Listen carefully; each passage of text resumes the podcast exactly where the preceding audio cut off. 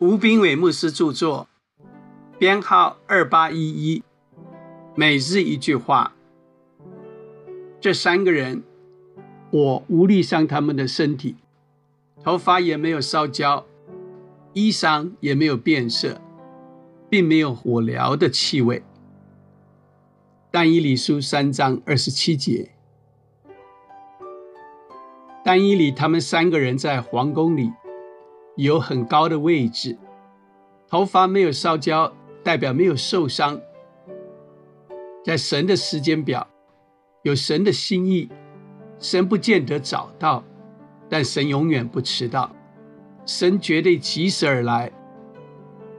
衣裳代表地位跟权柄，黑色的灰棉没有粘在衣服上，他们的衣裳也没有变色，虽然被羞辱。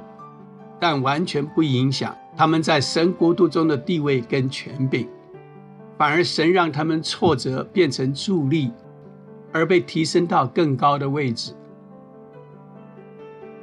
当你经过火一走出来，会有一种烧焦的味道，是很恶心的，而没有火疗的气味，讲的是态度，你闻起来不错。你的态度成为神馨香的气味。若我们在世界上玩火自焚，我们的名誉会受损，我们会毁了自己的生命，因为我们的态度恶劣。但当我们经历神的火焰，我们是选择要有圣洁的灵，生命就会有改变。所以选择权在我们手上。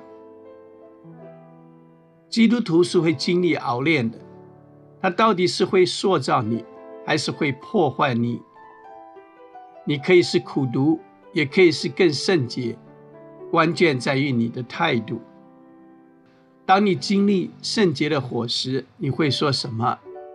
你的结果取决于你的言谈，不是你做什么，也不是你的计划，而是你说什么。甚至不是在你祷告中对神所说的话，而是在关上门之后，你对朋友所说的话，是赞美还是埋怨？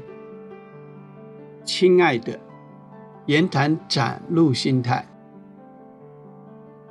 书籍购买，胜券在握，胜券在握。